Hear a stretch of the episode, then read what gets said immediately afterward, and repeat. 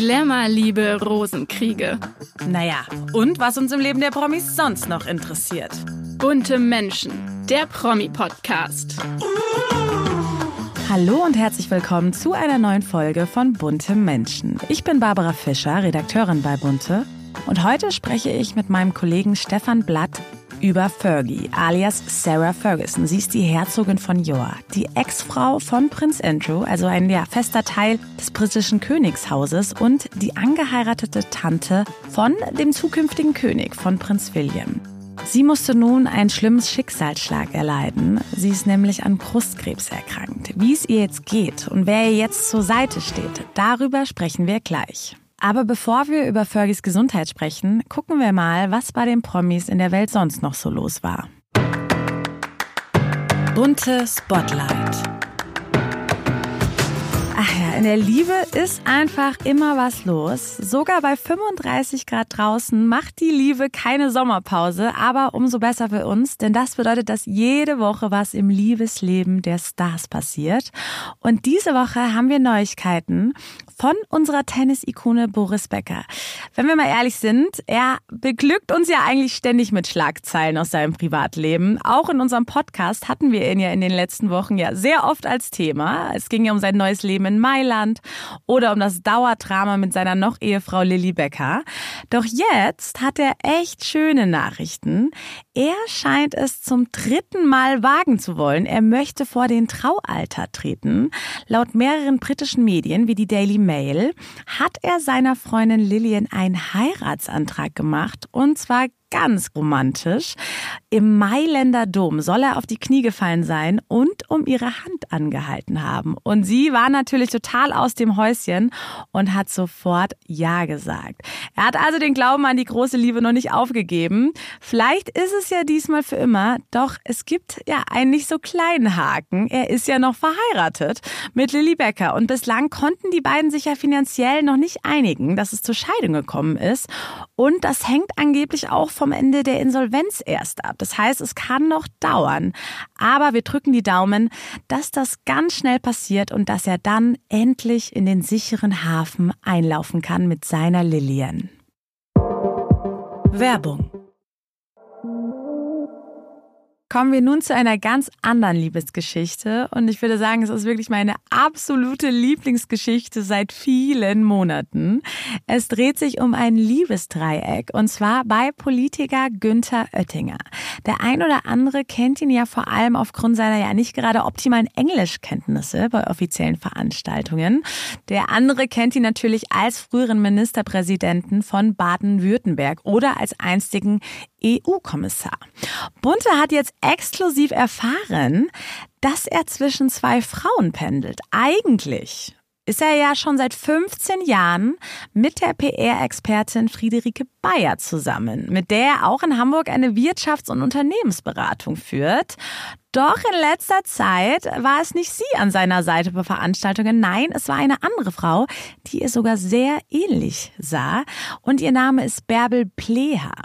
Die beiden wurden jetzt öfter zusammen gesehen und Bunte hat die beiden nun im Luxushotel vier Jahreszeiten in München gesichtet, wie die beiden bei Rotwein und Mineralwasser ja ein paar innige Küsse und Zärtlichkeiten ausgetauscht haben. Und ich sag mal so, seine eigentliche Partnerin ist aus allen Wolken gefallen, wo Bunte sie darauf angesprochen hat. Er selbst, er nimmt's ganz gelassen. Er sagt, wir sind sehr gut befreundet und kennen uns schon lange. Auf die Frage, ob man in einer Freundschaft auch küsst, sagt er, ja, das ist einfach nur eine ganz normale Freundschaft. Ich kann sie nicht verübeln. Küssen tun wir ja alle gerne. Aber eins ist klar, wir sind super gespannt, was als nächstes in diesem Liebesdreieck passiert. Ich freue mich sehr, bei Bunte Menschen wieder meinen Kollegen Stefan Blatt begrüßen zu dürfen. Hallo Stefan. Hallo, ich freue mich hier zu sein. Wir wollen heute sprechen über Fergie, alias Sarah Ferguson. Gerade in den Medien kannte man sie ja über die Jahrzehnte als ewige Skandalnudel, aber gerade in den letzten Jahren hatte sie sich ja schon so ein bisschen gesettelt. Es ist ruhiger um sie geworden. Und jetzt ist sie wieder in die Öffentlichkeit geraten durch einen wirklich schlimmen Schicksalsschlag. Sie ist an Brustkrebs erkrankt äh, mit 63 Jahren. Wie hat sie die Diagnose erfahren und was genau für eine Art von Brustkrebs liegt vor? Ja, es, sie wollte jetzt eine Routineuntersuchung, für die war sie angemeldet. Äh, dann war es ein sehr heißer Tag im Mai und sie hat gesagt, ähm, ich habe eigentlich gar keine Lust. Da hat aber zufällig gerade ihre Schwester, ähm, die lebt in Australien, angerufen und hat gesagt, nee, Fergie, du musst da hingehen in deinem Alter, das ist natürlich jetzt nicht charmant, aber irgendwann muss man ja halt die Vorsorge immer wieder machen, weil die Wahrscheinlichkeit größer wird. Du gehst dahin. Dann ist Fergie hingegangen und dachte, na ja, halbe Stunde, bisschen Untersuchung und das war's. Und dann wurde aber ein Schatten auf ihrer ähm, linken Brust festgestellt.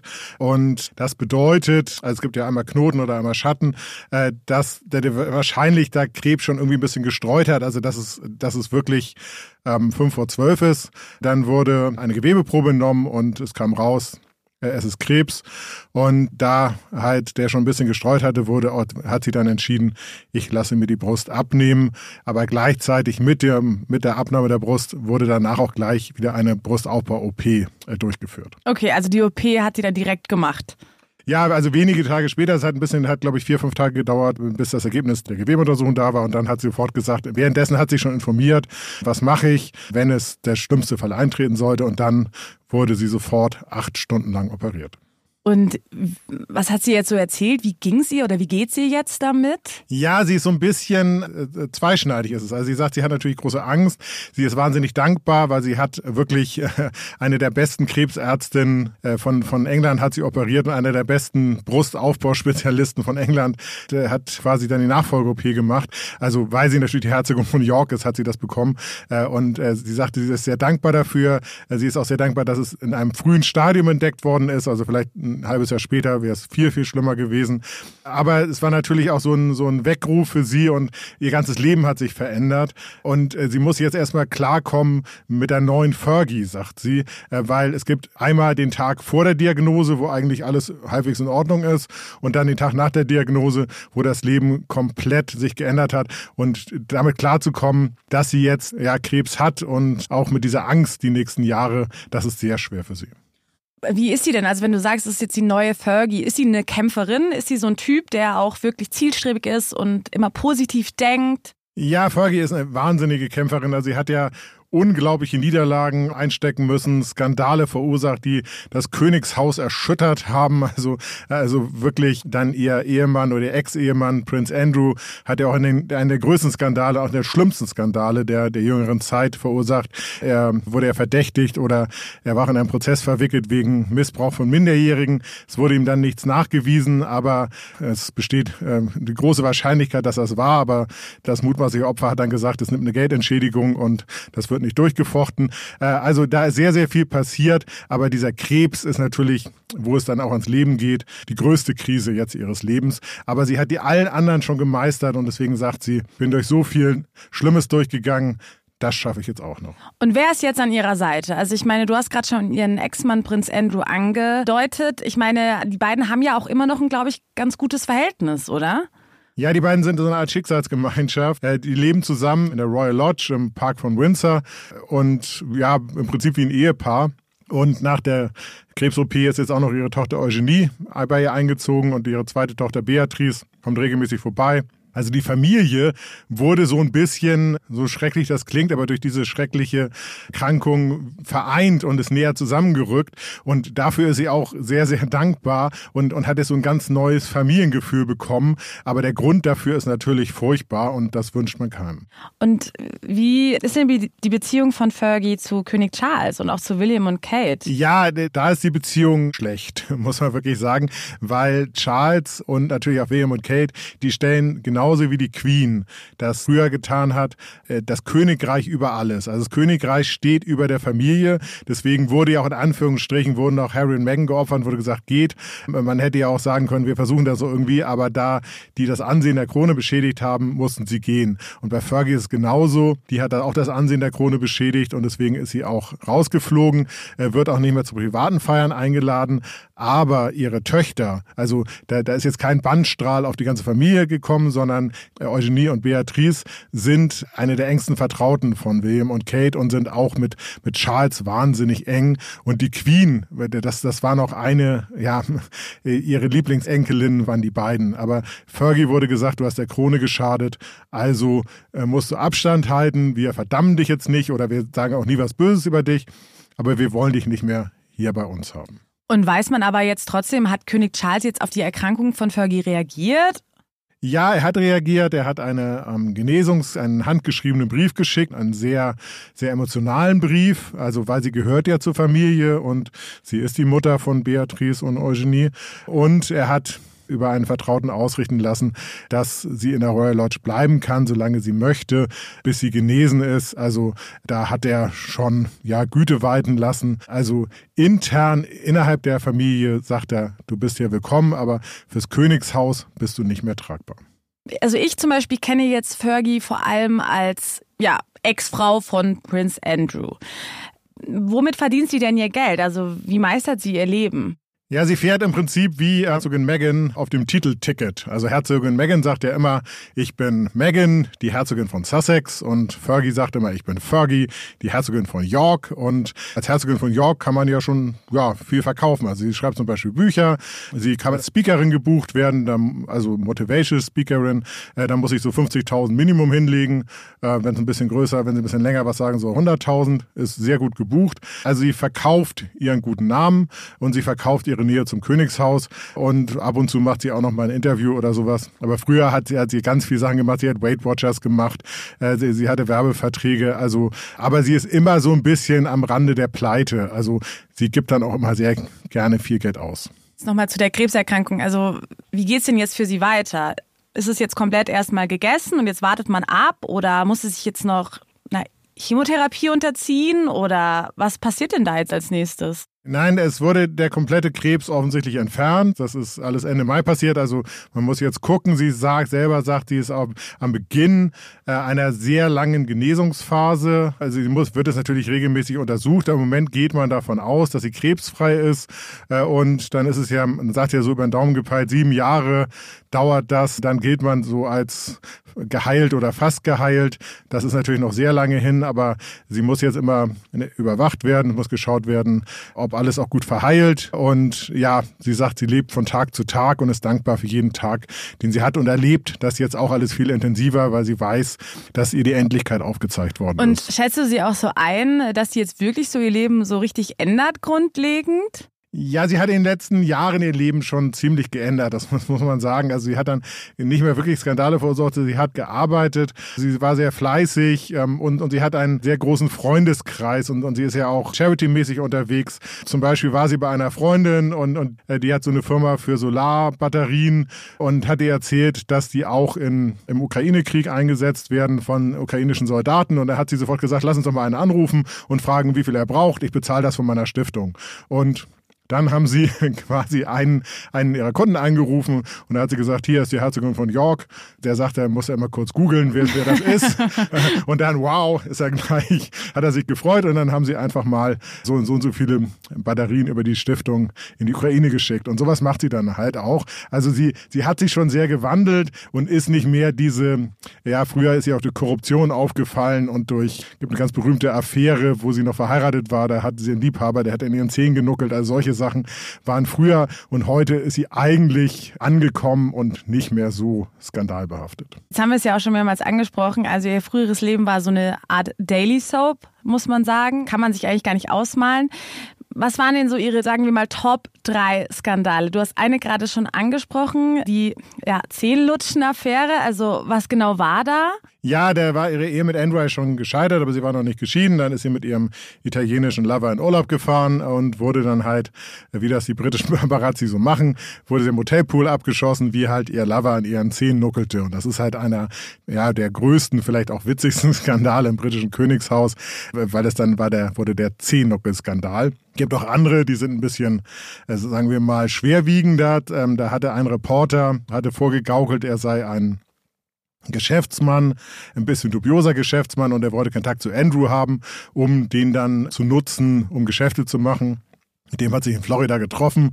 Der hat den Geldkoffer dabei und sie hat das Geld auch angenommen. Und das ist alles auf Video aufgezeichnet worden. Und danach ist sie dann auch so ein bisschen aus dem Königshaus rausgeflogen. Also sowas hat sie auch gemacht. Oder die wurde mal fotografiert, wie sie schlafend und offensichtlich ein bisschen angetrunken in London U-Bahn gefahren ist und sowas. Also es ist immer wieder was von Fergie aufgetaucht, wo man dachte so, Mann, Fergie, das hätte ja nun nicht sein müssen. Aber was glaubst du, woran liegt es, dass sie sich immer in solche Situationen gebracht hat? Ist sie einfach so ein Typ, die nicht drüber nachdenkt oder ist es ihr einfach egal oder ist sie einfach so ein leidenschaftlicher Mensch? Ja, sie ist schon leidenschaftlicher Mensch und sie ist eine extreme Ich-Person, also zum Beispiel auf der Hochzeit ihrer äh, Tochter. Die wurde live im Fernsehen übertragen. Wer kam nicht? Sie. Sie kam dann irgendwie noch mit zehn Minuten Verspätung. Dann musste ihre Tochter warten, weil die kommt ja dann natürlich als Letzte. Also so ist sie halt und dann sagt jeder halt, ach, Fergie ist halt Fergie was, was soll's. Und äh, was das zweite Problem, sie hat halt so ein Königshaus eingeheiratet und das merkt man ja erst, wenn man eingeheiratet hat. Also Megan hat ja ein ähnliches Problem. Die hat dann für eine andere Lösung gefunden, nämlich mit Harry abzuhauen.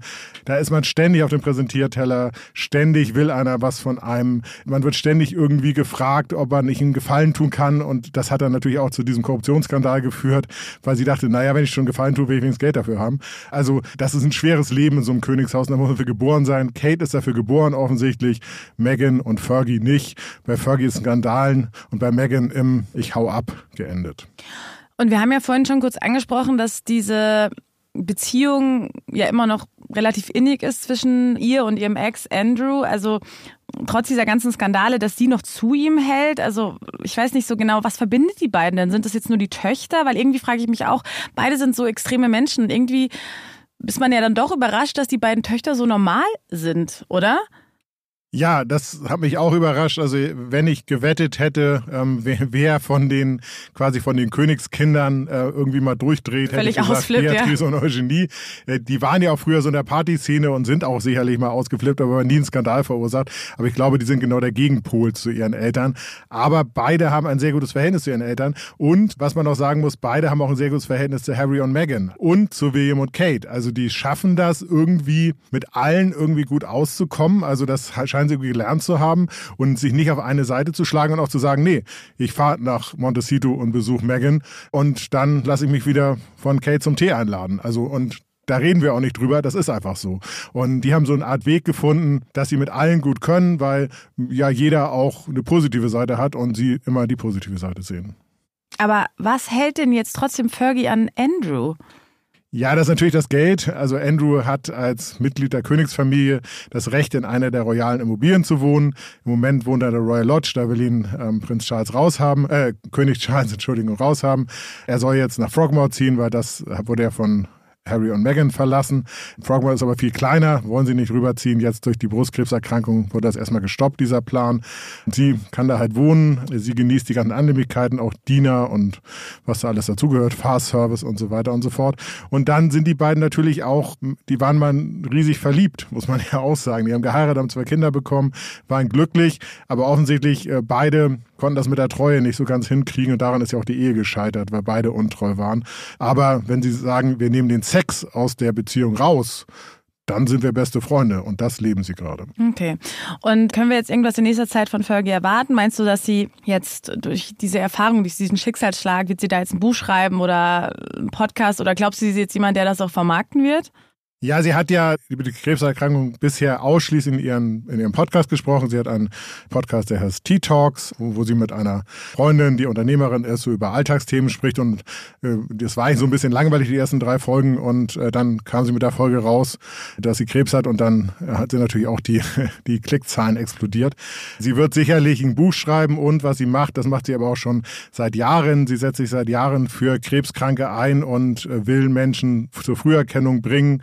Also das, da engagiert sie sich schon seit Jahren und deswegen ist es auch doppelt, ja, doppelt schicksalhaft, dass die Kämpferin gegen den Krebs jetzt selbst an Krebs erkrankt ist. Dann hoffen wir natürlich, äh, ja, dass bei Fergie weiterhin alles gesundheitlich gut verläuft und äh, sie nicht noch wieder mit einem weiteren Schicksalsschlag zu kämpfen hat. Vielen Dank, Stefan, dass wir ein bisschen in das Leben von Fergie geguckt haben und danke, dass du da warst. Hat mich sehr gefreut.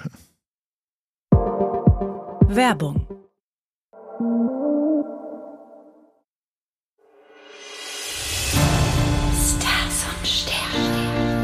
Ja, wie stehen die Sterne diese Woche und wie stehen sie vor allem für Schauspieler und Regisseur Till Schweiger? Seit April diesen Jahres war er so ein bisschen abgetaucht nach den ja, diversen Vorwürfen rund um Macht- und Alkoholmissbrauch am Filmset und hatte sich ja aus der Öffentlichkeit zurückgezogen nach Mallorca auf seine Finke. Doch jetzt hat er sein Comeback in Anführungsstrichen gefeiert. Er war bei einer Veranstaltung der Bundeswehr und ja, hat dort sogar verraten, dass er aktuell an neuen Projekten arbeitet arbeitet und neue Drehbücher schreibt. Also, wie sieht es aus für ihn? Er ist Schütze und der Schütze ist ja ein Feuerzeichen und ja, so kennen wir ja auch Till Schweiger als sehr leidenschaftlichen, temperamentvollen, auch sehr selbstbewussten und unabhängigen Menschen und auch jemand, der ja, sehr dynamisch ist, aber sich natürlich auch leicht aus der Ruhe bringen lässt. In den nächsten Monaten könnte es aber für den Schützen mal wieder positiv laufen. Endlich tritt mal wieder ein bisschen Gleichgewicht in sein Leben.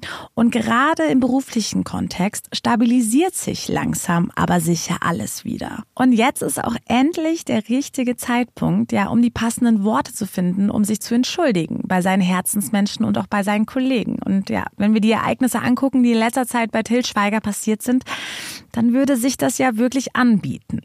Aber wir haben einen kosmischen Tipp, weil der Schütze ja sehr emotional ist, gehen auch manchmal die Gefühle mit ihm durch und er sollte vielleicht die ein oder andere Sache mal für sich behalten. Deswegen erst durchatmen, runterkommen und dann sagen, was du denkst, lieber Till.